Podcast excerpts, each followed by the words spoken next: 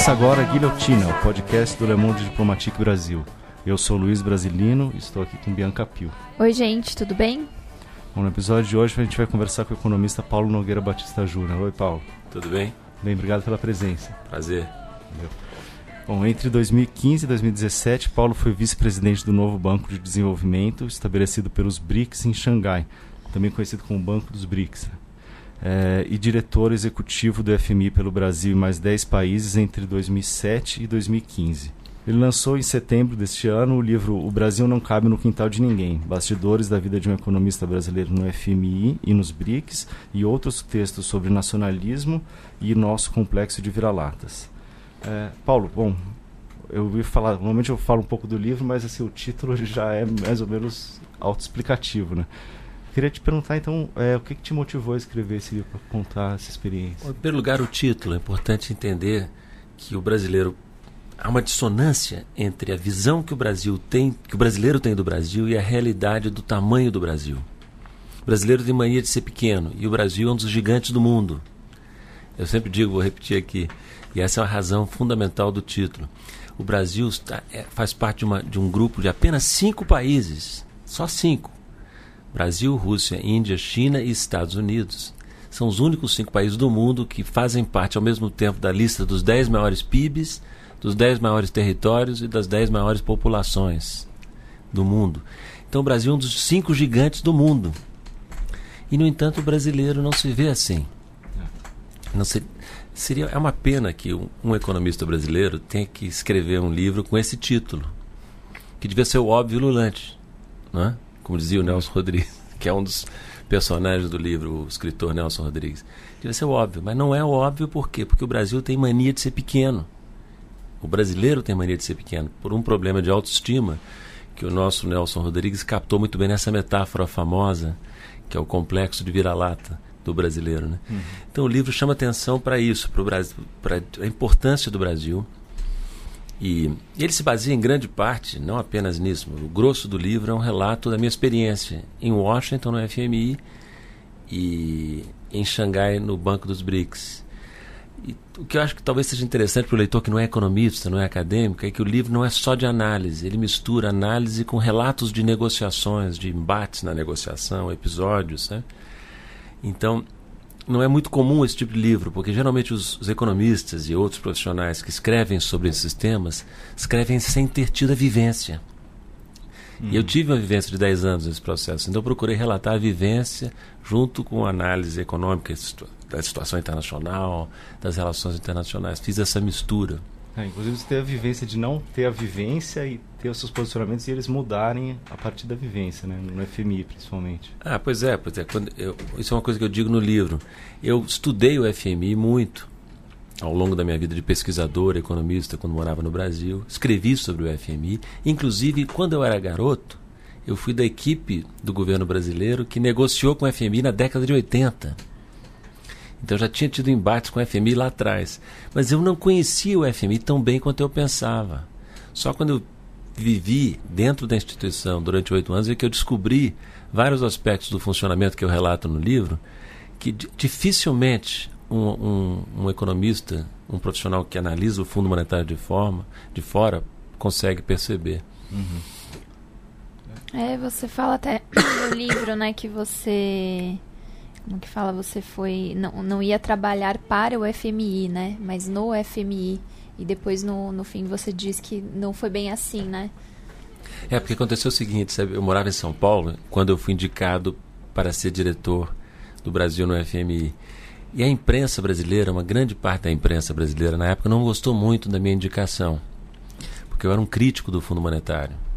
Então eu recebi várias pedradas na imprensa por ter sido indicado. Uhum. Aí eu, para me defender, explicar o que que eu, por que, que eu tinha aceito aquilo, eu disse, sim, eu sou crítico do Fundo Monetário, mas eu estou indo para Washington não para trabalhar para o FMI, sim para trabalhar no FMI, representando o Brasil e outros países. Isso não era bem verdade, eu descobri. Era uma verdade, uma meia verdade. Eu não conhecia tão bem o Fundo Monetário quanto eu pensava. Porque, na realidade, o diretor executivo, no fundo, ele tem uma função dupla a função de representação de países que o elegem, que o indicam, e também a função de cuidar da instituição como um todo. Uma responsabilidade fiduciária. Assim. Então eu, fui aprendendo que essa, esse lado do diretor executivo no Fundo Monetário é também muito importante, sabe?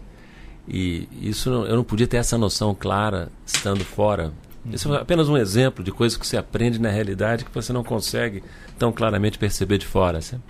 Ô Paulo, e como é que foi na época assim o convite é, para trabalhar no, no, FMI, que é uma instituição tão estigmatizada assim pela esquerda brasileira, é, principalmente no, no, governo do Fernando Henrique, né, que ficou conhecido com aquele jargão fora FHC, fora FMI, e uma instituição conhecida para usar ali o jargão da época por implantar a cartilha neoliberal no mundo, né?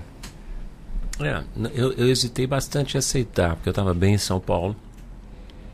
Na época eu vivia, vivia bem aqui no Brasil, não tinha planos de ir para fora.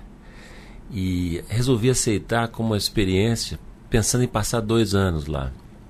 Só que um ano depois da minha ida para Washington, aconteceu a maior crise do capitalismo internacional desde a Grande Depressão, que foi a crise financeira nos dois lados do Atlântico Norte, a crise de 2008. Uhum.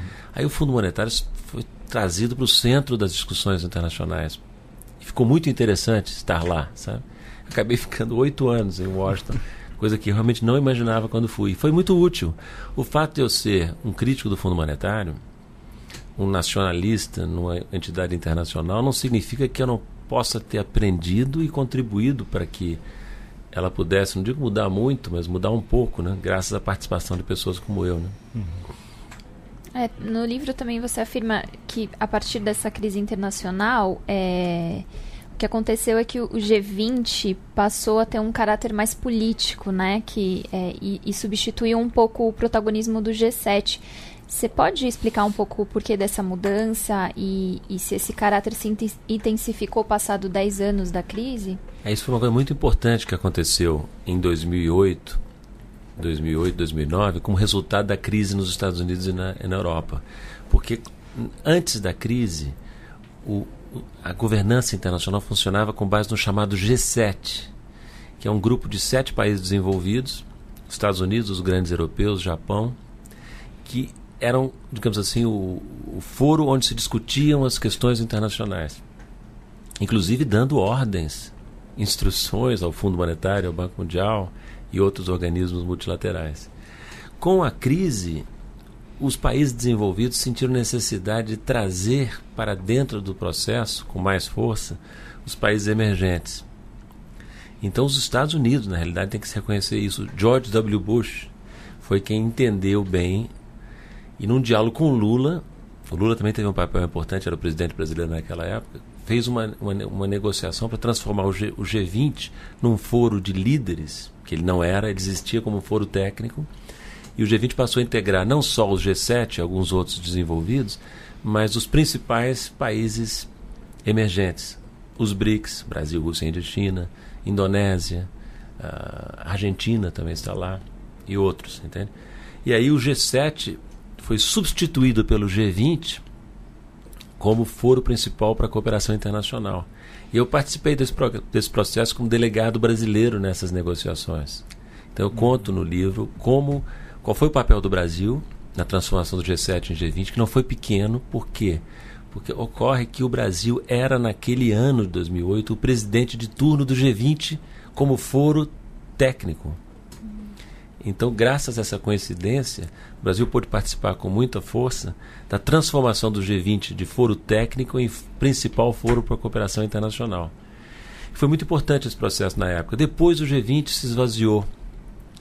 Hoje em dia ele já não tem o peso que teve naquela época. Por quê? Porque quando a crise amainou nos Estados Unidos e na Europa, o interesse das velhas potências em participar desse processo, em trazer as questões para diminuiu. Então o foro ficou menos relevante. Eles, eles nos abraçaram com mais entusiasmo na época da emergência deles, uhum. o que é natural, né? Sim. É, ô Paulo, uma das, um dos seus desafios lá no FMI que você relata no livro é a reforma da instituição, né? É, eu queria te perguntar, para a gente, antes de falar sobre o que, o que mudar, eu queria te perguntar o que, que você encontrou lá, como é que era o, o Fundo Monetário quando você chegou? Olha, quando eu cheguei em 2007, o Fundo Monetário era um corpo de bombeiros no mundo em que não havia incêndios. Era a metáfora que se usava na época. Uhum. Então, ele era uma instituição importante, mas secundarizada pela falta de emergências. Com a crise, o Fundo Monetário passou a atender dezenas de países. Né?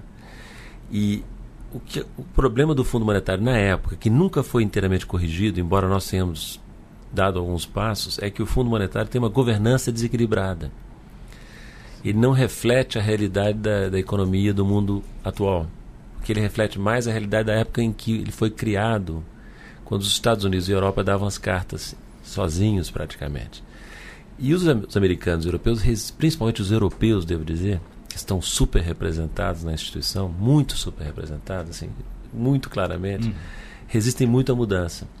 Então eu relato no livro o processo pelo qual o Brasil, por meu intermédio, por outros representantes, lutou junto com outros países emergentes, notadamente os BRICS, Rússia, Índia e China, notadamente, para vencer as resistências à reforma dentro do Fundo Monetário. Né? E nós conseguimos alguma coisa. Eu vou dizer que o equilíbrio de forças dentro do Fundo Monetário não, se mudou, não mudou tanto quanto eu pretendia, quanto nós pretendíamos. Mas é importante registrar que o Brasil cresceu muito dentro do fundo, em termos de poder de voto, no período que vai de 2008 a 2015, sabe? Uhum. Foi o maior aumento de poder de voto que o Brasil teve na história da instituição. Isso foi importante porque consolidou a presença do Brasil na diretoria, garantiu o Brasil como cabeça de uma cadeira na diretoria, algo que não estava totalmente garantido quando eu cheguei lá, entende? Então, foi muito importante essa reforma para o Brasil, para o Brasil dentro do Fundo Monetário, embora infelizmente o equilíbrio de forças dentro da instituição não foi tão modificado quanto a gente deseja, desejava, né? Tanto que, isso eu relato no livro, né? Os BRICS, a partir de certo momento, resolveram seguir um caminho próprio, criando suas próprias instituições, já que as de Washington eram tão lentas em, em mudar, nós passamos a trabalhar, eu fui delegado brasileiro nessas negociações, para criar um banco de desenvolvimento dos BRICS, uhum. que foi aquele para o qual eu iria depois, e um fundo monetário dos BRICS também, que existe, foi criado. Então eu conto no livro o processo de as nossas frustrações com a reforma, o que alcançamos e o resultado da frustração que foi os BRICS abrirem uma trilha, duas trilhas próprias, que estão aí, estão aí progredindo, não tanto quanto eu gostaria, mas uhum. estão andando. Eu queria explorar essa questão dos europeus, que você fala dessa super representação né, da, da Europa no FMI e a resistência que eles têm para abrir um espaço para países de economia emergente. Você até menciona que tem uma regra que não está escrita, né, que o cargo mais alto de diretor-gerente do FMI é sempre ocupado por europeus. Né? Isso. Esse é um aspecto da super representação europeia essa regra não escrita que reserva o cargo número um da administração, que chama diretor-gerente, a um europeu sempre. Sempre foi assim e continua sendo assim. Agora mesmo, a, recentemente, a francesa Lagarde foi substituída por uma búlgara, uhum. cujo nome agora me escapa. Aí, então, esse é o 12 diretor-gerente. Essa búlgara é o décimo, é 12 diretor-gerente europeu do Fundo Monetário. Então, é uma regra antiquada que existe. A contrapartida dessa regra é que os americanos têm o direito de indicar o presidente do Banco Mundial. Então, eles fazem um condomínio no qual eles se apoiam reciprocamente em garantir essa regra não escrita. Uhum. É um problema, é um dos aspectos. O outro é que a, a diretoria tem 24 cadeiras, então, são muitas diretores, porque são 190 membros. Então, para poder representar adequadamente um grupo tão grande de membros, você tem que ter uma diretoria relativamente grande, né? E essa, nessa diretoria de 24, oito são europeus. É. Entende? E eles têm um poder de voto que diminuiu com as reformas que nós fizemos, mas continua muito alto relativamente ao tamanho da, da Europa na, na economia mundial, sabe? Então, eu dizia lá para os meus colegas, quase dizia, porque eu queria também, falava boca pequena, eu vou instituir uma regra. Quando falar um diretor europeu, a gente vai anotar que os outros todos estão de acordo para não ter que ouvir oito vezes a mesma mensagem. Mas isso teria sido injusto se eu tivesse dito isso em reunião. Teria sido injusto com alguns diretores europeus que eram muito capazes, sabe? Alguns de uhum. países pequenos europeus, que eram especialmente inteligentes e dedicados. Mas os grandes europeus, devo dizer, os franceses, os italianos, os alemães, os ingleses, eram vozes de, do status quo na instituição, sabe? Uhum. Os espanhóis também. E atuavam em bloco, né? Atuavam é. em bloco. Tem a questão do veto dos Estados Unidos, mas no fundo eles praticamente também têm, né? Porque se eles atuam Isso. em voto, né? Esse é um bloco. aspecto. O veto, os Estados Unidos têm veto na, na, no FMI, porque foi construído assim. Para várias decisões importantes, foi construído um sistema de votação, engenharia reversa, sabe? Para permitir que os Estados Unidos tenham direito de veto. Então, fala-se muito nisso, é um problema. Mas não se fala tanto que os europeus atuando em bloco também têm direito de veto. Uhum. Então, eu vou dizer mais: os BRICS atuando conjunto, não digo em bloco, nós não temos tanta coesão assim, mas atuando coordenadamente, nós também temos direito de veto. Eu explico isso no livro. E nós uhum. conquistamos direito de veto em organismos, em mecanismos paralelos. Eu conto a dificuldade que foi para nós conseguir esse direito de veto para os BRICS atuando conjuntamente. Sabe? Mas existe hoje. Uhum. Entende? É questão de saber aproveitar. Entende? Não sei se a gente aproveita bem sempre, mas existe, nós criamos isso.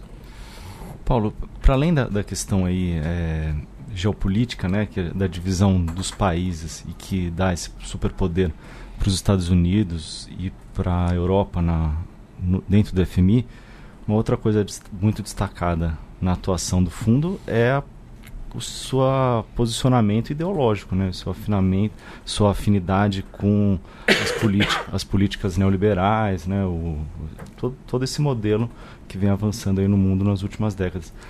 Como é que você viu isso de lá de dentro? Por, de onde é que vem essa influência? Olha, isso, isso é verdade, mas isso que você acabou de dizer é verdade, mas é também uma simplificação que a esquerda frequentemente faz, sabe? Uhum. Porque o Fundo Monetário Internacional, ele sempre foi, sempre, uma espécie de ortodoxia prática, como dizia o Carlos Dias Alejandro, um economista brilhante cubano-americano. Então, era ortodoxia, sim, mas era uma ortodoxia temperada pelo confronto com a realidade. O fundo tinha que lidar com problemas reais. Então, o fundo sempre foi mais eclético, sabe, do que as, os teóricos da ortodoxia acadêmica e política, sabe? E essa, esse lado do fundo se acentuou no período em que eu estive lá. Por quê? Porque a crise de 2008 2009 abalou muito as convicções da, do, nos Estados Unidos e na Europa em relação às ortodoxias econômicas. Isso abriu espaço dentro do fundo para que pessoas como eu fizessem a crítica da ortodoxia e conseguissem mudar certas coisas da, no posicionamento da instituição. Eu vou citar dois, dois, duas pessoas que acho que tiveram um papel muito importante dentro do fundo, que são pouco conhecidas no Brasil. O Dominique Strauss-Kahn, que foi diretor-gerente do fundo, né, numa parte do tempo em que eu estive lá. É, sim, Sabe, o Strauss-Kahn ele ficou conhecido né, pelo, pelo episódio que até se relata, se relata no livro é. do, da prisão dele. Né? É, ele ficou conhecido por esse episódio da prisão, foi acusado de ter tentado violar uma, violentar uma camareira em Nova York, mas ele fez coisas muito mais importantes. o mundo moderno é isso. Né? Eu também, viu? Muito mais repercussão, muito mais repercussão das coisas importantes que eu fiz no FMI, teve um, esse incidente em que eu demiti uma colombiana que trabalhava comigo e causou uma confusão política, que eu conto uhum. até no livro. Sim. Uma coisa menos relevante, mas deu um destaque na imprensa assim, extraordinário. E a, e a, mídia não deu tanta atenção a coisas mais importantes que nós estávamos fazendo lá. Né? Mas voltando à pergunta que era você ia falar de duas figuras importantes. Ah, sim. O Dominique Strauss-Kahn uhum. e o Olivier Blanchard, que é um economista francês, mas que reside há muito tempo nos Estados Unidos, que o Dominique trouxe para economista-chefe do FMI no, no, no, período em que eu estava lá. E o, o, tanto o Dominique como o Olivier Blanchard eram muito abertos à discussão de, ideia, de ideias novas. Não sempre, né? mas frequentemente eram. E eu relato isso no livro. Sabe? Então isso trouxe uma renovação parcial, é verdade, do pensamento do fundo, que foi inclusive depois, infelizmente, revertida em parte pela, do, pela sucessora do Dominique Strauss-Kahn, que é a Christine Lagarde, uhum. que é uma francesa muito conservadora, muito mais limitada intelectualmente e politicamente, e que não soube manter, essa, até reverteu em parte, sabe? Mas mesmo com essa reversão parcial da Lagarde, Eu vou dizer a você que o debate econômico, no fundo, está mais avançado do que o debate econômico na mídia brasileira. Uhum. Entende? Não, é. Porque na, na, na, em, em, grande parte da mídia brasileira, o que passa por ortodoxia econômica, e mesmo entre os economistas brasileiros, é uma, é uma versão da ortodoxia que já foi contestada, testada e ultrapassada, até mesmo num órgão conservador como o Fundo Monetário Internacional. Uhum. É, e esse, esses debates que você falou que passaram a ter, e principalmente por conta da crise internacional que deu essa abertura, entrou a questão da regulação do mercado financeiro também? Você acha que teve espaço para isso, enfim? Sem dúvida, sem dúvida. Isso foi uma, uma, mudança muito importante que eu destaco no livro, porque antes da crise, a visão que predominava era que o mercado financeiro podia se basicamente se auto-policiar, se autorregular. Uhum. E essa visão, regulação light, né, que era, é, era na, na prática o que havia, ficou totalmente desmoralizada por, com a crise financeira que estourou nos Estados Unidos e na Europa em seguida. Né? Ficou patente que os modelos de risco dos bancos tinham falhas importantíssimas. Ficou patente que os bancos criavam uma instabilidade com custos macroeconômicos, sociais tremendos e fiscais, porque o Estado era chamado a socorrer os bancos para não gerar uma, uma crise sistêmica. Entende? As agências de classificação de risco, as famosas, uhum. Moody's, Standard Poor's, né? E, e outras, ficaram muito abaladas porque elas endossaram vou dizer, vou dizer eu não, uma coisa que eu quero mencionar aqui. Eu não entendo como essas três grandes agências de classificação de risco conseguiram sobreviver mais ou menos intactas e continuam aí. Continua. É notícia ainda, as notas. Pautam as, as, as, opiniões. Esse trio é é, Moody, Standard Poor's e tem o terceiro, é, agora me escapa. Essas três falharam dramaticamente na avaliação dos riscos antes da crise. Mas sobreviveram de alguma forma, estão aí, né? E dentro do fundo, eu conto isso no livro, o processo de crise levou a uma mudança na forma de ver a regulação, inclusive no que diz respeito a movimentos de capital internacional. Eu descrevo isso no livro. O fundo passou a encarar com mais simpatia a regulação e o controle dos movimentos de capital. Aí o papel da cadeira brasileira foi importante, porque nós trabalhamos muito nesse sentido, sabe? Uhum. E, e o Fundo Monetário tem uma visão de. Da, tinha na época, não sei até que ponto manteve isso agora, uma visão mais pluralista, mais aberta do que, por exemplo, a OCDE. Uhum. Então, a OCDE, na qual o Brasil anseia ingressar, se nós ingressarmos, vamos ficar comprometidos com uma visão da liberalização do mercado de capitais, dos movimentos de capitais, que o próprio fundo não endossava plenamente, ainda não endossa plenamente, entende? Uhum. Ah, só que eu dei uma pesquisada aqui, a terceira agência de agência de classificação de risco é a FIT, né? FIT, exatamente. FIT, Moody's e Standard Poor's. É. Esse trio tem um poder enorme no mercado financeiro e a, a sua performance no, na crise foi abaixo da crítica. Né? Uhum. E também para completar a líder da atual da do FMI, a búlgara Cristalina Georgieva. Cristalina Mas, Georgieva, exato. É, Paulo, eu ia te perguntar como é que foi naquele período, porque você chegou no FMI em 2007 é, e o Brasil vivia um, um, boom assim impressionante, né? Como é que foi ocupar um posto numa instituição financeira multilateral nesse momento de, de ascensão do, do país? É, eu tive sorte, né? Porque eu fui. Eu estive em Washington de 2007 até 2015, né? E o Brasil passou por um período de grande prestígio internacional em todo esse período, até 2014. Né? Então eu tive, durante a grande parte do meu tempo em Washington, fazia parte de um processo no qual o Brasil era visto como um polo importante no mundo. Eu diria que isso foi forte, sobretudo no período Lula, sabe? Mas mesmo a Dilma, com menos poder de radiação, continuou mantendo essa influência, sabe? É claro que é injusto comparar. Eu não estou minimizando a Dilma, não, porque é, qualquer pessoa comparada com Lula sofre na comparação, na minha hum, opinião, sabe? Sim. Então não é, é, estou fazendo uma crítica a Dilma aqui, mas apenas dizendo que o, o, poder de radiação do por isso que era fácil para era mais fácil para mim mas se eu tivesse lá hoje vamos dizer no mesmo cargo por hipótese absurda porque eu nunca iria para lá na atual situação política do Brasil mas por uma hipótese eu não conseguiria fazer o que eu fiz nem me comportar como eu me comportava porque não, não há mais condições para isso dado o posicionamento internacional do Brasil e o enfraquecimento do Brasil desde 2015 né? como nação mas eu tive a sorte de vivenciar um período em que o Brasil estava em ascensão no mundo. Eu não digo isso, não, isso não tem nada a ver com partipri político, simpatismo. Eu estou dizendo que eu vivenciei. Hum. O prestígio do Brasil era imenso nessa época, entende? Imenso, sabe? Até eu dizia, e digo isso no livro, que havia um certo exagero em relação ao Brasil. Um exagero no sentido positivo. Eu, eu achava isso na época. Nós tínhamos mazelas, tínhamos problemas e o mundo não ignorava isso. O Brasil era um sucesso, entende? Sucesso que se refletiu, por exemplo, na Copa do Mundo ainda de 2014 hum. e mesmo em 2016 na Olimpíada.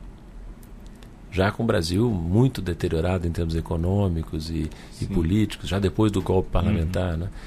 Então você veja que é interessante, por isso que eu digo, o Brasil não cabe no quintal de ninguém.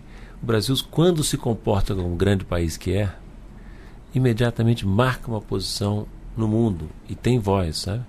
E por outro lado, se sentia uma resistência, assim, um, né, um projeto aí dos países das potências de tentar frear de alguma forma esse crescimento ou, ou isso não era perspectiva assim no teu? Não, eu conto no livro os inúmeros embates que eu tive com representantes de países desenvolvidos, e europeus, norte-americanos, porque eles não querem ceder espaço nas organizações.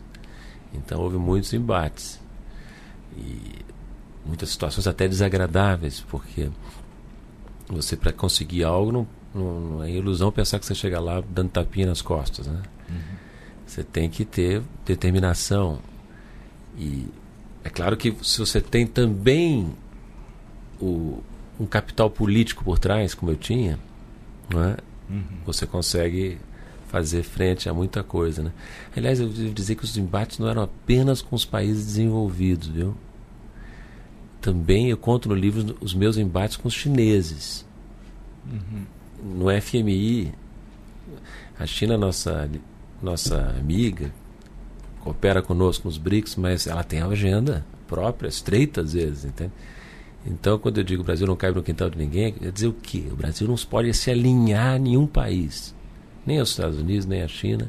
Nós temos que trabalhar não é, com uhum. os países na medida dos nossos interesses. Lembrando sempre uma frase do general de Gaulle, que eu também cito no livro: as nações têm interesses, não amigos. Entende? Então, nossa amizade com a China é uma amizade que é com os Estados Unidos também, é uma relação de amizade com os europeus, mas é sobretudo um problema de interesses, entende? Uhum. De interesses.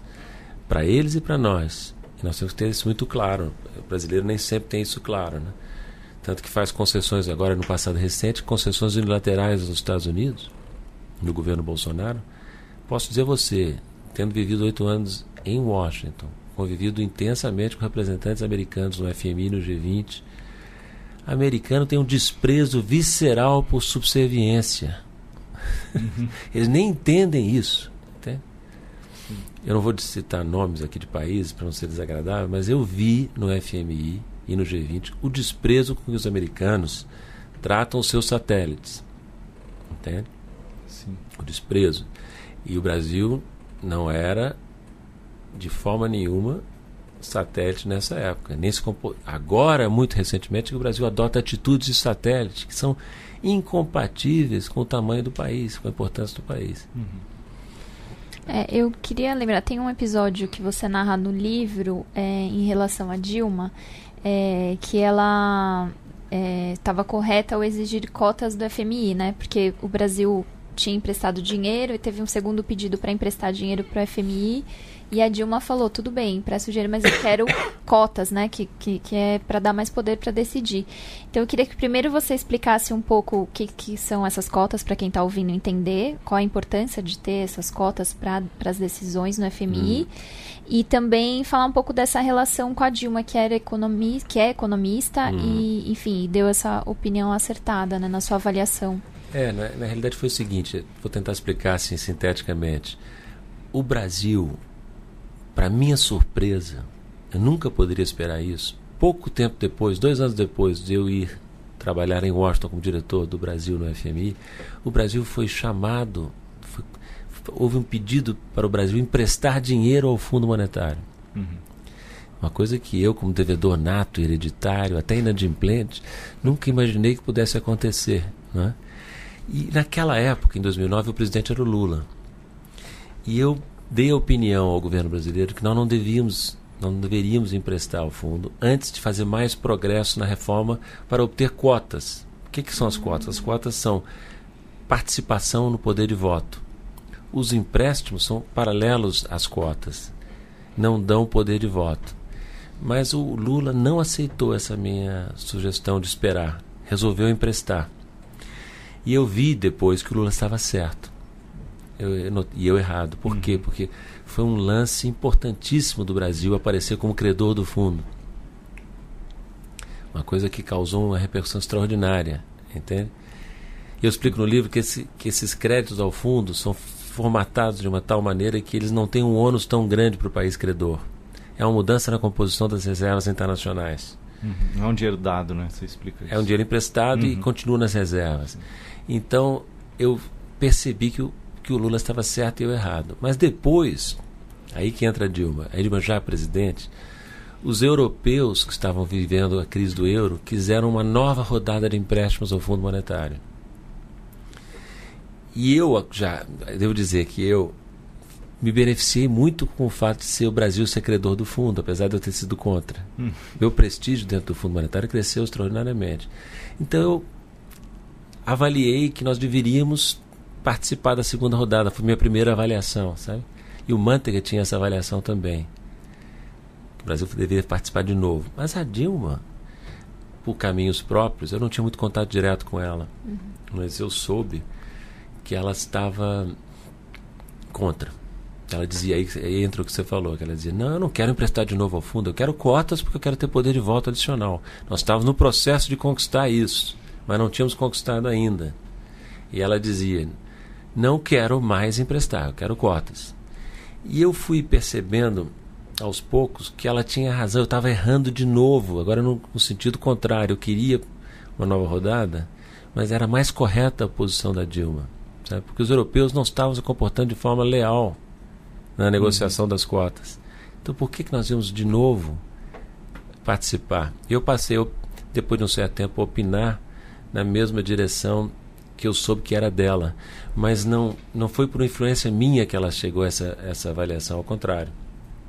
Ela, por, por motivos dela, por raciocínios dela, chegou à posição que eu, naquele momento, acabei achando correta, sabe?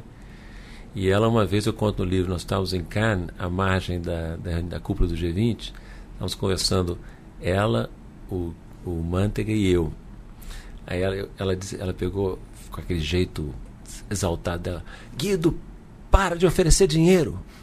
E ela estava querendo, estava se referindo a essa nossa, a, a, tendência do Guido de participar da segunda rodada. Aí ela virou para mim e disse assim: Já te ofereceram dinheiro alguma vez? Já te ofereceram dinheiro? Eu disse: Não, não, nunca. Aí o Guido, mas meio maldosamente, o Guido falou para ela assim: Mas como vão oferecer dinheiro ao Paulo se ele foi o responsável pela moratória da dívida externa em 87? Aí a Dilma falou assim: Mas você fez a moratória porque não te deram dinheiro, ou não foi? E eu concordei com ela. Não porque ela era presidente, e uma presidente sabidamente não muito tolerante com divergências, mas porque ela estava falando corretamente o que tinha acontecido na década de 80. O Brasil só entrou em moratória porque não conseguia financiamentos para cobrir parte da conta de juros. Uhum. Então, a Dilma tem muitas críticas foram feitas a ela, e com razão, não estou dizendo que ela não tenha tido problemas, mas a minha experiência com ela, no geral, no geral, não sempre, foi boa. Foi boa porque ela era economista, ela é economista, ela, ela entra em detalhes, ela estuda os problemas e ela forma opiniões uh, fundamentadas sobre as questões. Você pode dizer, como disse o Lula para mim uma vez, eu contei ao Lula, a Dilma é impressionante o domínio que ela tem de detalhes dos meus assuntos. Aí ele disse assim: Ah, é? É, ela chega a corrigir assessores, eu falei para o Lula. Lula. Fui visitar o Lula aqui em São Paulo, né? Aí ele disse: Isso está errado. O presidente não deve entrar em detalhes e substituir os assessores. Essa é a opinião do Lula. Mas, enfim, a verdade é que a, Dilma tinha uma, um domínio dos assuntos com os quais eu cuida, dos quais eu cuidava que me surpreendia. Uhum. Paulo, a gente estava falando da questão das cotas, né, da ampliação dos votos, da é, de uma redistribuição dos votos no, no, fundo, e você participou do processo de, de reforma ali do, do, do FMI. Que, que balanço que você faz? Eu sei que você fala que foram poucas mudanças, mas qual a tua conclusão agora, passando alguns anos? O balanço que eu faço das reformas do Fundo Monetário nos anos recentes é positivo para, mas para um subgrupo dos países emergentes notadamente China e Brasil, que foram os países que mais ganharam. Índia também, Rússia em menor medida. O problema é que os, os outros países em desenvolvimento não ganharam tanto ou até perderam posição relativa. Uhum. Então, no, no, no equilíbrio geral do poder de voto do fundo, continua um viés na direção dos desenvolvidos, particularmente dos europeus. Então, não se não, a dinâmica geral da instituição mudou menos do que, do que deveria, no meu entender. Então, continuam. Regras obsoletas que reservam diretor, o, o, posto número um para um europeu. Continua um número excessivo de diretores europeus na diretoria. O poder de voto nosso cresceu, mas continua excessivo o poder de voto de, de muitos desenvolvidos. Então, não se conseguiu fazer uma mudança de governança tão ampla quanto deveria ser feito. Isso afeta a centralidade do fundo, que no frigir dos ovos, os países emergentes não têm total confiança no fundo. Uhum. Sabe? Porque sabem que o fundo é uma instituição que pode e frequentemente é usada para levar adiante a agenda de um grupo pequeno de países desenvolvidos, como aconteceu várias vezes. Inclusive no caso da Ucrânia, que eu relato no livro. Então, foi um caso, é um caso muito importante para o Fundo Monetário, onde o fundo foi levado a fazer empréstimos a um país totalmente desestruturado, que não tinha condições de receber um empréstimo. Mas por quê? Porque era importante apoiar a Ucrânia, Estado cliente dos Estados Unidos e dos europeus, entende? Uhum, então, por, por, por, isso, a credibilidade do fundo frequentemente sofre, porque ele é levado, ele vira um instrumento político de países, de um subgrupo de países. Né? Uhum. Paulo, é, você explica no livro um pouco também das funções do FMI, que tem uma questão de assistência técnica, né, de um suporte técnico para os países, a questão do, dos relatórios, né, de, de, de, acompanhar, mas tem também, dentro da, da, dessa possibilidade de empréstimo, tem as condicionalidades, né, que são aplicadas aos países, né. Queria que você comentasse um pouco sobre a interferência na política fiscal do país quando acessa esse tipo de empréstimo. E aí acho que você também pode entrar um pouco na, na asfixia da Grécia, contar um pouco também sobre que é um exemplo. Exatamente. O fundo tem várias funções, você mencionou, que são até importantes, mas a mais destacada é essa de dar empréstimos a países em situação emergencial, empréstimos de apoio a balanço de pagamentos. Né? E nesses empréstimos é que a influência do fundo se faz sentir, porque os empréstimos ficam condicionados às condicionalidades. Ficam condicionados à aceitação pelo país que toma dinheiro do fundo de uma série de regras e procedimentos e metas. Né? E essa interferência do fundo na política econômica nem sempre é positiva. Nem sempre é positiva. Frequentemente o fundo atrapalha ou dá conselhos equivocados, entende? E por isso é que o fundo tem uma reputação, em parte por isso, tem uma reputação ruim em muitos países. Por esse histórico, sabe? Quero não ser injusto, quer dizer, frequentemente o fundo tem sucessos também, sabe? Sim. Em programas que apoia. Uhum. Não quero ser viesado na minha avaliação, mas eu vi em vários casos, e um caso escandaloso, na minha opinião, foi o caso da Grécia. que eu relato longamente no livro, que é um episódio onde o fundo saiu muito mal, que o fundo foi levado pelos europeus, que tem uma influência exagerada dentro da instituição, a apoiar um programa econômico para a Grécia que era um massacre. Sim. Um massacre. E que tinha uma função oculta. Que depois veio, ficou mais. Nós, na época, apontamos no calor da hora, nós, eu digo a cadeira brasileira, que era dar dinheiro à Grécia, não para ajudar a Grécia, mas para que a Grécia pudesse pagar pelo valor de face os bancos europeus que eram credores da Grécia, principalmente alemães e franceses. Então, o que era apresentado como operação de salvamento da Grécia, na realidade, era uma operação de socorro aos bancos europeus, uhum. franceses e alemães principalmente, entende? E a Grécia sofreu um grande um programa que eu descrevo no livro, um programa deixa eu dizer, a Grécia tinha feito umas barbaridades antes da crise. A política econômica grega era um, muito ruim, sabe? antes da crise estourar. Então não é que a Grécia fosse inocente dos seus problemas, mas a maneira como os europeus e o Fundo Monetário trataram a Grécia era, era realmente absurda, absurda no meu entender. E nós fizemos essa crítica frequentemente. E o diretor brasileiro, eu, defendia a Grécia mais do que o próprio diretor que representava a Grécia, que era o diretor italiano, que fazia parte do consórcio europeu. Então era uma situação absurda, porque não cabia a minha, na verdade. Cabia porque eu sou devedor. Eu era credor naquela altura, mas eu sou devedor de coração, no brasileiro. o brasileiro tinha se tornado credor Sim. recente, mas o diretor brasileiro continuava com o coração de devedor. Eu sabia que o massacre. Eu conhecia, pela experiência latino-americana e brasileira, o massacre que a Grécia estava sofrendo. Né? Então havia uma solidariedade natural minha com os gregos. E para mim era importante, eu tinha a obrigação fiduciária, como diretor do fundo, de avaliar o que, que aquele programa estava gerando para o Fundo Monetário em termos de perda de reputação, em termos até de riscos financeiros, porque o fundo estava botando enormes recursos num país que não tinha capacidade de pagar para hum. livrar a cara de credores privados. Então essa controvérsia se estendeu muito ao longo dos anos, enquanto eu estive lá, e gerou até problemas para mim que eu conto no livro, porque em determinado momento houve um mal entendido e eu, a minha, as minhas críticas a, ao programa grego foram apresentadas na imprensa internacional e brasileira como uma crítica à Grécia. E a Dilma se precipitou e sem, sem esclarecer direito o que estava acontecendo, pediu que o Manteiga desmentisse o que eu tinha feito no fundo. E foi um problema. Havia uma grande falta de assunto no mundo naquela semana.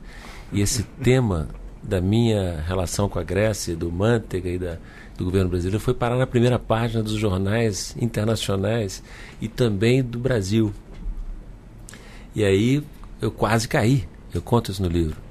Porque o Manteiga, pressionado pela Dilma, me desautorizou. Eu voltei a Brasília e disse a ele: Olha, você sem querer inviabilizou minha continuação lá. Aí ele disse: Não, não, não é isso, não é isso, não é isso. Vamos tentar consertar isso. Aí nós fizemos uma nota, um remendo que eu depois que eu divulguei intensamente, uhum. que corrigiu. Eu conto isso em detalhes no livro, né?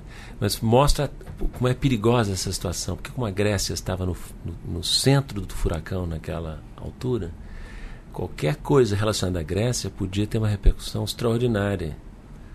E por pouco, pouco, muito pouco, pouco mesmo, eu não caio do cargo por causa da Grécia. Né? Mas consegui sobreviver e continuei lá. Eu conto no livro, inclusive, que depois disso eu tive um encontro com Tsipras, o primeiro-ministro da Grécia. Sim.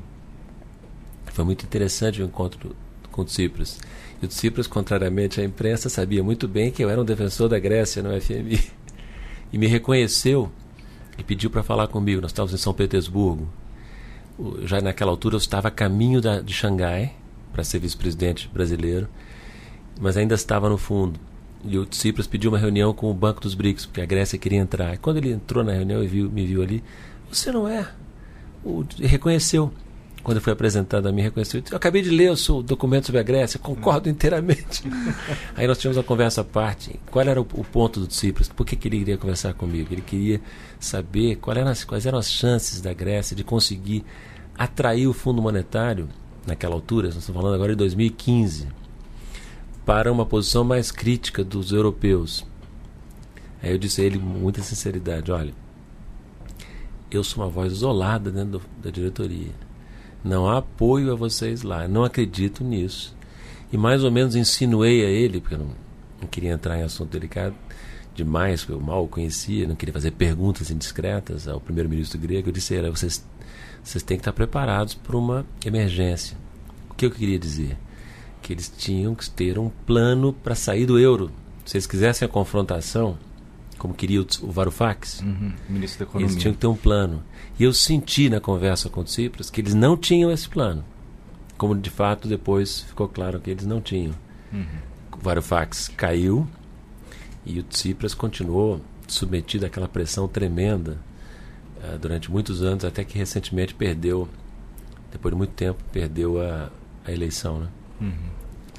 Paulo, é, esse, esse, caso da Grécia é um caso meio dramático, assim, de como receitar um, um remédio que claramente não está funcionando é, por motivos que, né, você explicou um pouco da questão dos bancos, mas também motivos ideológicos muito fortes. Como é que esse, essa ideologia no, no FMI mesmo? Isso é eu queria entender um pouco isso, é uma curiosidade minha mesmo. É uma é. questão de afinidade ideológica, política mesmo? Tem interesse financeiro? É a origem desses técnicos que vêm. É uma combinação né, de coisas: ideologia, interesses financeiros, interesses políticos. Né? No caso grego, no caso da crise da Grécia, foi muito negativa, meu ver, a atuação da Alemanha. Uhum. Dentro do Fundo Monetário, mas também fora do Fundo Monetário. Porque a Alemanha que tem uma influência muito grande na área do euro, que se manifestava dentro da diretoria, que nessas questões o diretor alemão dava o tom, né? e eles entendiam que os gregos tinham que, os gregos, a visão alemã da Grécia qual era? Os gregos são indisciplinados, querem viver às nossas custas, então nós temos que submetê-los a um programa draconiano. Visão alemã ortodoxa, que era, encontrava eco em alguns setores do Fundo Monetário Internacional, em muitos setores, em outros diretores, né? E, e, e as críticas a eles eram feitas pelos emergentes, sobretudo por mim. Na verdade é o seguinte, olha, eu vou te dizer, o Brasil nessa época em que eu estava lá, o Brasil atuava em muitos setores que não diziam respeito ao Brasil diretamente. Você pode até perguntar por que, que o Brasil tinha essa atuação global. Como teve, por exemplo, o Lula até interferiu, quase teve sucesso na negociação com o Irã, lembra?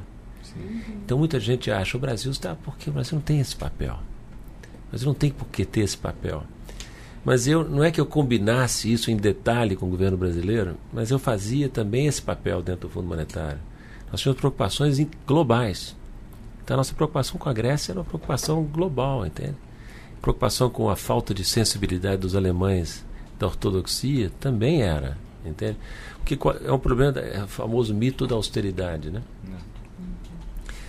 Você aplica, não é que a austeridade seja ruim, é importante você ter disciplina nas contas públicas, ter seriedade na condução das contas públicas. O pro, das contas públicas. O problema é que quando você pratica políticas fiscais restritivas, corte de gastos, aumento de receitas, de tributos, numa economia já combalida, como era o caso da Grécia, o efeito tende a ser recessivo, fortemente recessivo, como mostram os estudos do Fundo Monetário, isso acaba minando o próprio ajuste das contas públicas, porque com a queda do nível de atividade, caem as receitas do governo, aumentam ah, despesas típicas de, de períodos recessivos, como seguro-desemprego, entende? Então, o ajustamento, a austeridade fiscal em determinadas condições pode ser autofágica. E é isso claramente estava acontecendo no caso da Grécia. Claramente. Né? Porque a Grécia fez um ajuste fiscal brutal numa economia já combalida e entrou numa depressão. Só que a Grécia tinha um agravante que nós, por exemplo, na América Latina não temos, felizmente. É que a Grécia fazia parte de uma união monetária com ela não tinha liberdade cambial e monetária. Então ela não, ela não podia compensar os efeitos do ajuste fiscal com depreciação cambial, que é uma coisa que frequentemente se faz. Aí é, foi um negócio, aí foi uma recessão de rachar quarteirão, uhum. um desemprego altíssimo, né? que resulta do fato da, da, falta de flexibilidade. Por isso que eu disse antes, né? Uma, eu não, eu não sabia, é difícil sair de uma área monetária.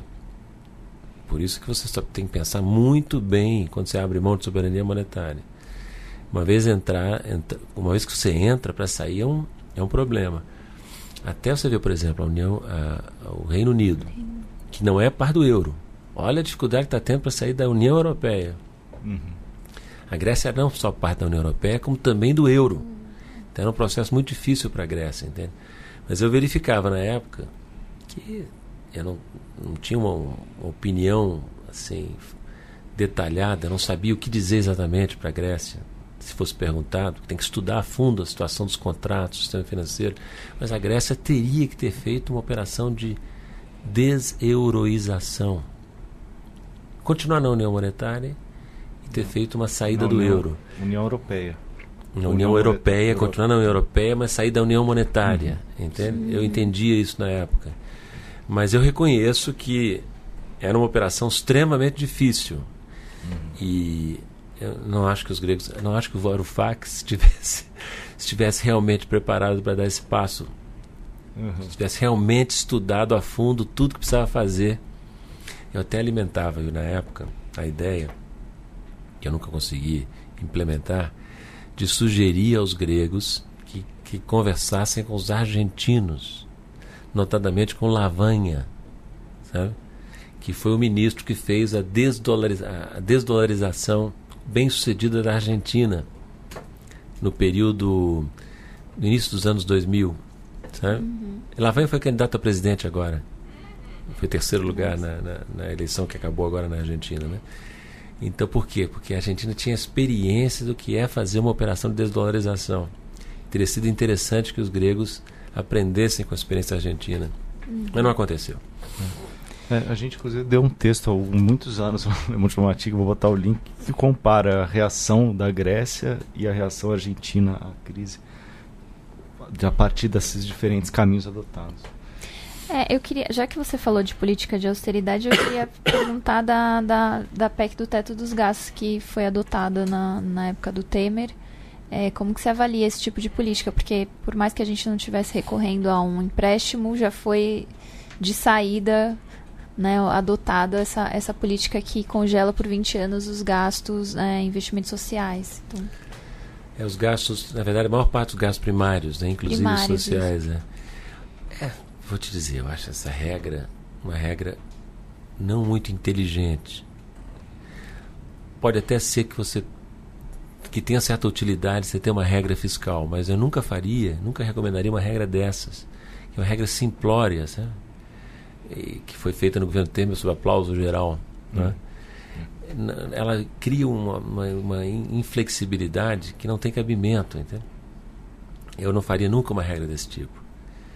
Você pode ter uma regra, por exemplo, mais flexível, ajustada ao. O Brasil está cheio de regras fiscais. Tem a regra do ouro, a meta de superar primária, o teto de gastos. Isso acaba engessando o setor público exageradamente, né? E não gera confiança, ao contrário do que se pretende, porque se percebe que é uma regra simplória. Entende? E agora o problema é que é uma emenda constitucional. criaram, criaram por emenda olha, olha a ideia, uma regra simplória como por emenda constitucional. Que vale então, por 20 anos. 20 anos. Então agora para desfazer isso você precisa fazer uma outra emenda constitucional.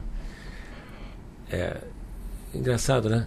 que os críticos conservadores da Constituição sempre reclamam da rigidez da Constituição, que engessa. Mas quando eles têm a chance de fazer alguma coisa, o que, que eles fazem?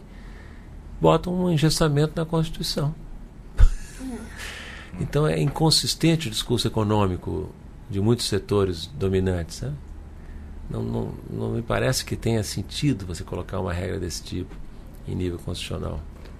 Paulo, essa política de austeridade que foi aprofundada aí no governo Temer, ela já dava muitos sinais né, no governo da Dilma, desde o primeiro mandato, lá para 2011, mas depois muito fortemente em 2015, com a entrada do Joaquim Levy no, no Ministério da Fazenda.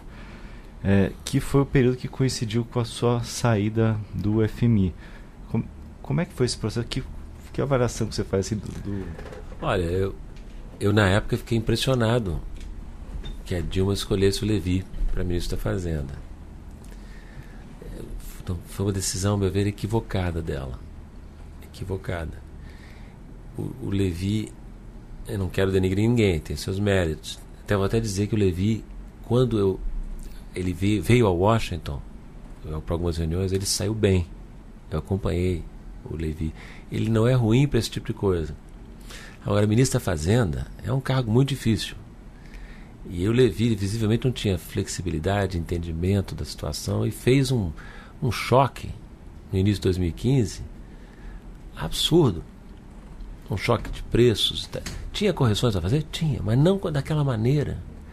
O Brasil já vinha com uma, uma economia combalida, sofreu um choque tarifário, medidas de austeridade fiscal, o Banco Central elevou os juros. Isso combinado com a Lava Jato e com a crise política desencadeada pelos inconformados com a derrota em 2014, gerou essa grande recessão de 2015 2016. Então foi uma decisão infeliz essa, de nomear e de autorizar um choque daquele tipo, daquela maneira no início de 2015. Eu logo, eu na minha condição de diretor no FMI, eu respondo a quem, a quem respondia? Respondia o ministro da Fazenda. Então passei a responder o Levi. E me apresentei a ele, conversamos. Imediatamente o Levi, sem nenhuma discordância, passou a me hostilizar. Passou, eu conto isso no livro. Ele determinou que eu estava fora da negociação dos BRICS e do G20. Não seria mais delegado.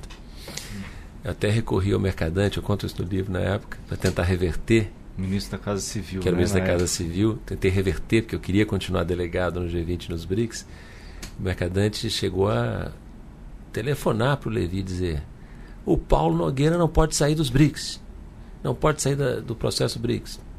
E desligou satisfeito que tinha conseguido enquadrar o Levi, mas na realidade o Levi foi lá choramingar com a Dilma e conseguiu manter a minha exclusão.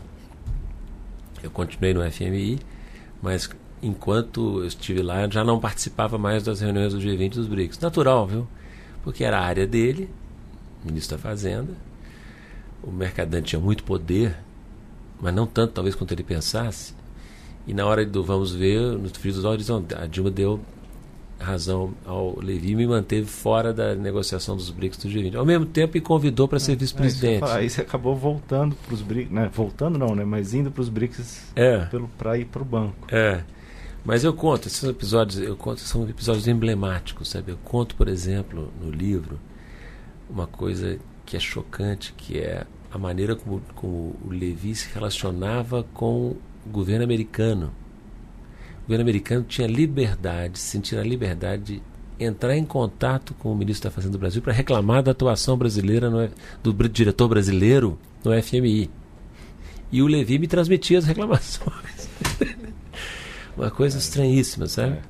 E então eu vivenciei esse período meu final em Washington, depois da saída do Manteiga até a minha ida para Xangai, foi um período completamente diferente. Foi um período em que eu estava operando em atrito com o ministro da Fazenda do Brasil. E aí, no início do ano, a, Dilma, através do mercadante, pediu, me convidou para ir para a vice-presidência dos BRICS. Eu, na época do Banco dos BRICS, minha primeira reação foi negativa, viu? Eu pensei, com 60 anos, vou mudar para o outro lado do mundo. Eu queria voltar para o Brasil, né? Em Xangai, né? Em Xangai, é. Mas aí depois eu fui avaliando e achei que, em retrospecto, era um convite politicamente correto, porque era colocar na principal instituição criada pelos BRICS o brasileiro que tinha participado no processo BRICS desde o início, o único que tinha participado desde o início. Entende? Que ainda estava no processo. Então, foi um sacrifício pessoal? Foi. Mas as condições financeiras eram atraentes do cargo. Eu pude negociar um bom contrato. Então, eu resolvi ir, embora eu tivesse mandato no fundo. O, o Levi não poderia me demitir sumariamente. Mas poderia me atrapalhar muito. Entende? Eu poderia ter insistido em continuar em Washington. Mas eu disse, olha, porque já estou oito anos aqui. A reforma do fundo não está andando tanto quanto eu queria, como eu estava dizendo. Já vou experimentar trabalhar no Banco dos BRICS em Xangai. e acabei aceitando o convite e fui para lá. Acabei ficando dois anos lá. E valeu a pena ter ido lá para Xangai? Valeu, valeu, valeu muito a pena. Foi uma experiência nova para mim, numa, numa entidade que eu explico no livro. Esse banco que os BRICS criaram, ele não está indo tão bem nos anos iniciais quanto eu gostaria que ele fosse, que ele tivesse ido, mas é, ele tem um potencial importante. Nós criamos uma coisa potencialmente importante que, que a longo prazo vai ter impacto, sabe? Então foi, eu me orgulho de ter sido um dos fundadores do banco e ter participado da fase inicial desse banco. É claro que não foi fácil, porque nesse meio tempo houve o golpe parlamentar no Brasil e eu tive que lidar com as dificuldades criadas para mim em Xangai por integrantes do governo Temer. E eu conto isso no livro também. Eu sofri um golpe ah, lá. Sim, é, imagina, queria te perguntar as dificuldades aí que você, que você enfrentou, né, que de repente muda o governo, né? É, de uma hora para outra. Durante um. Eu fui lá em, ju, em julho de 2015, passei residência em Xangai. O impeachment foi meados de 2016, né? É, acho que maio. É.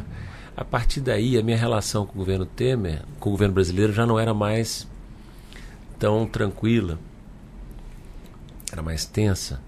Mas foi possível trabalhar bem enquanto o, o Meirelles, ministro da Fazenda do Temer, manteve nos cargos de representação do Brasil no banco diplomatas experientes, de carreira que eu conhecia bem e que vinham do processo o embaixador Luiz Balduino, o embaixador Carlos Cozendei, eles eram, a partir de Brasília, os representantes na diretoria do banco. Sabe? Então, para mim, não foi difícil continuar trabalhando com Brasília nesse período.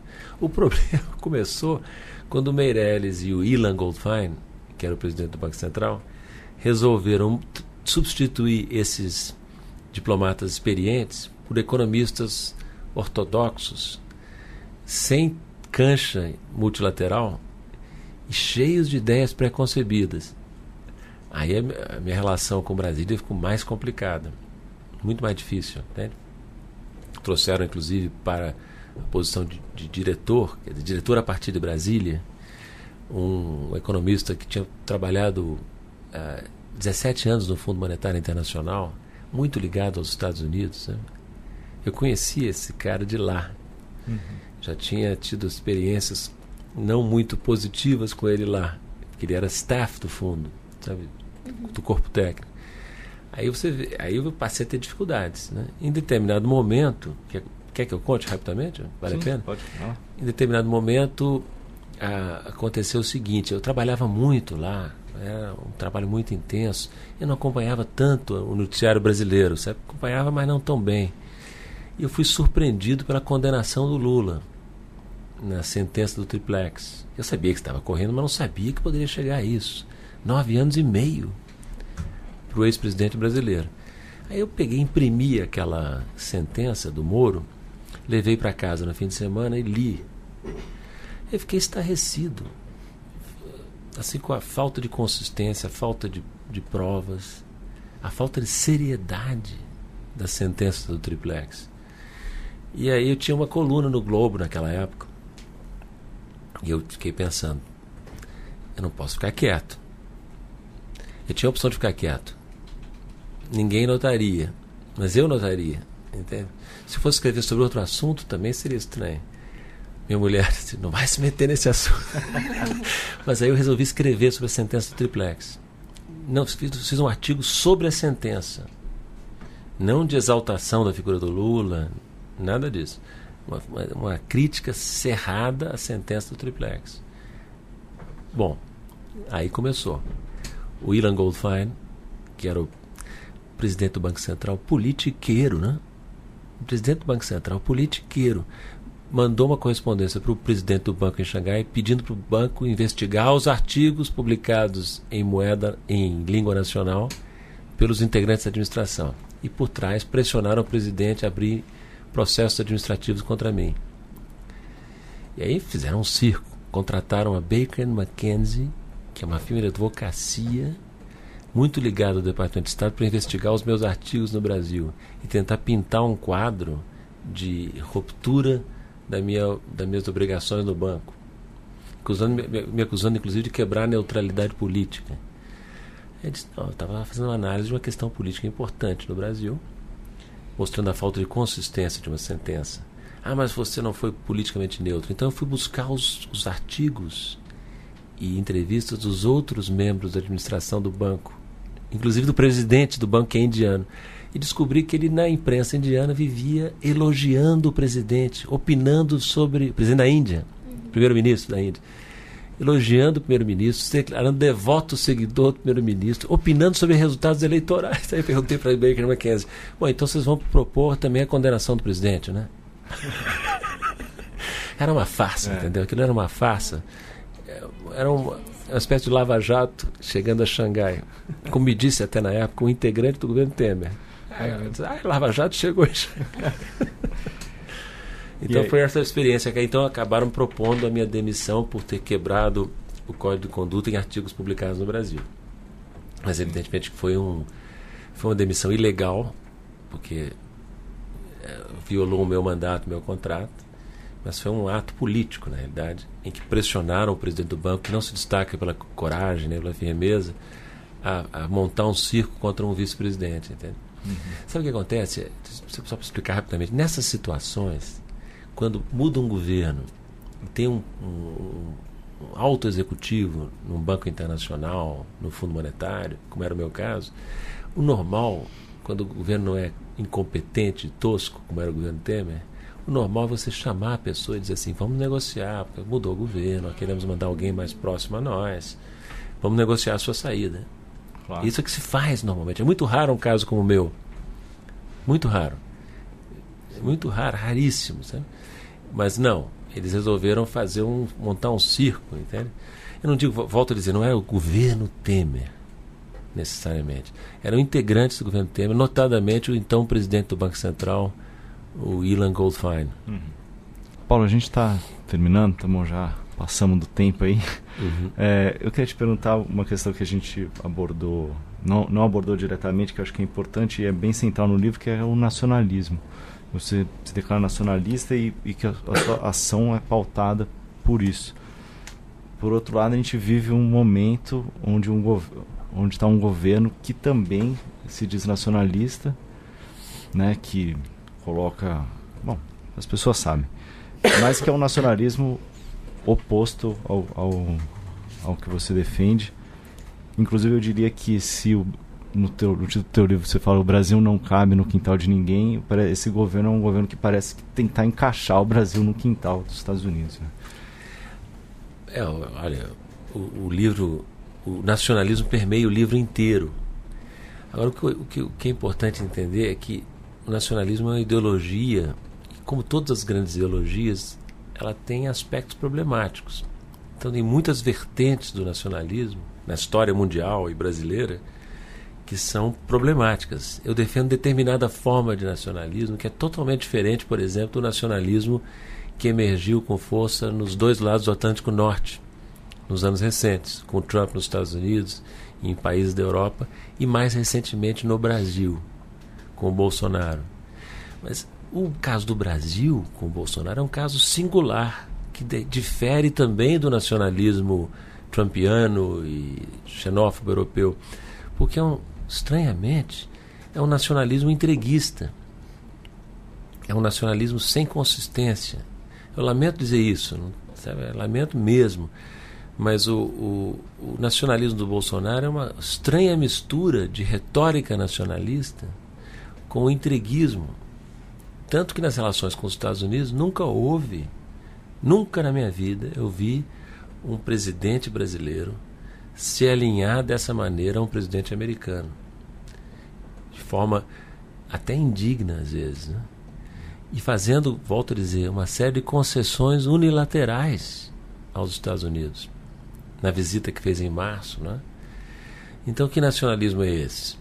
Né? Então, para mim, eu, eu tenho que tomar cuidado, porque às vezes o Bolsonaro diz coisas corretas. Mas, como é dito por ele de forma tosca, ele contamina essas coisas corretas. Vou dar um exemplo. Ele disse recentemente, que no discurso da ONU, né, que a Amazônia não é patrimônio da humanidade. Correto? É correto isso. A Amazônia é brasileira e de outros países da bacia. Nós temos que preservar nossa soberania sobre a Amazônia. Não é?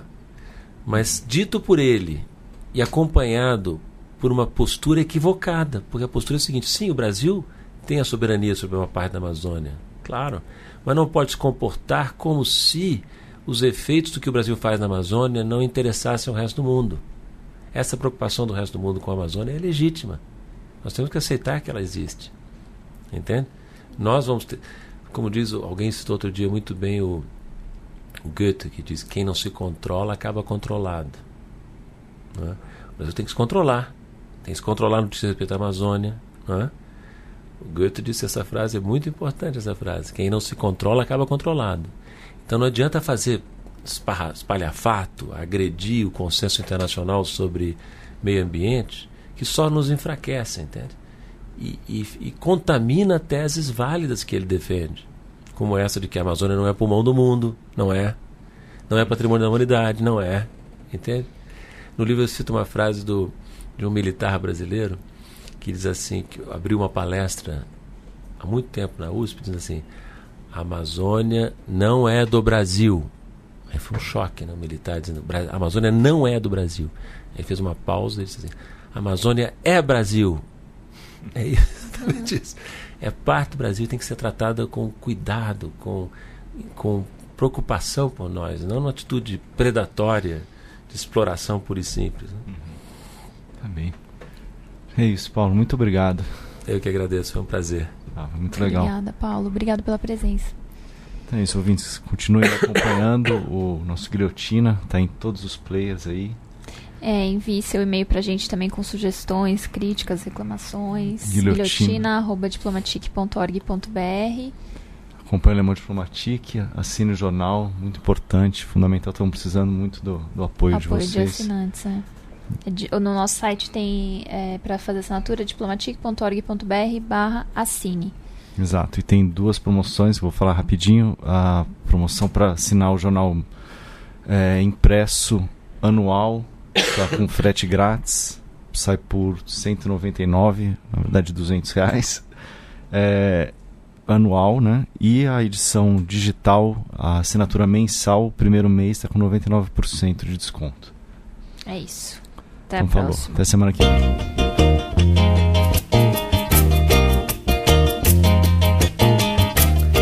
Eu vou torcer pela paz,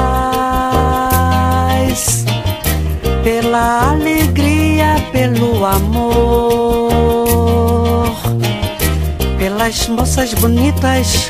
Eu vou torcer, eu vou.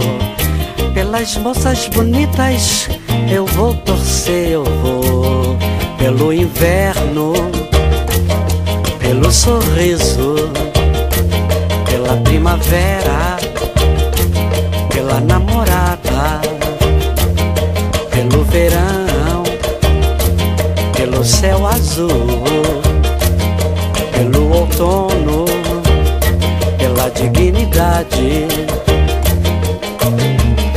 pelo verde lindo desse mar. Pelas moças bonitas eu vou torcer, eu vou. Pelas moças bonitas eu vou torcer, eu vou. Eu vou torcer pela paz,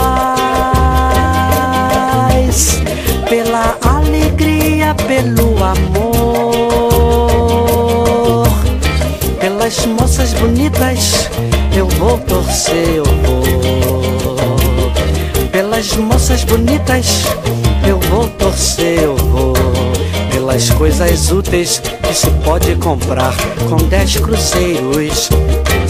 Pelo bem-estar, pela compreensão, pela agricultura celeste, pelo coração pelo jardim da cidade, pela sugestão, pelo Santo Tomás de Aquino, pelo meu irmão, pelo gato Barbieri, pelo Mengão, pelo meu amigo que sofre do coração, pelas moças bonitas eu vou torcer, eu vou. Pelas moças bonitas eu vou torcer, eu vou. Eu vou torcer pela paz, pela alegria, pelo amor. Pelas moças bonitas eu vou torcer, eu. Pelas moças bonitas eu vou torcer, eu vou. Pelas moças bonitas eu vou torcer, eu vou. Pelas dondocas bonitas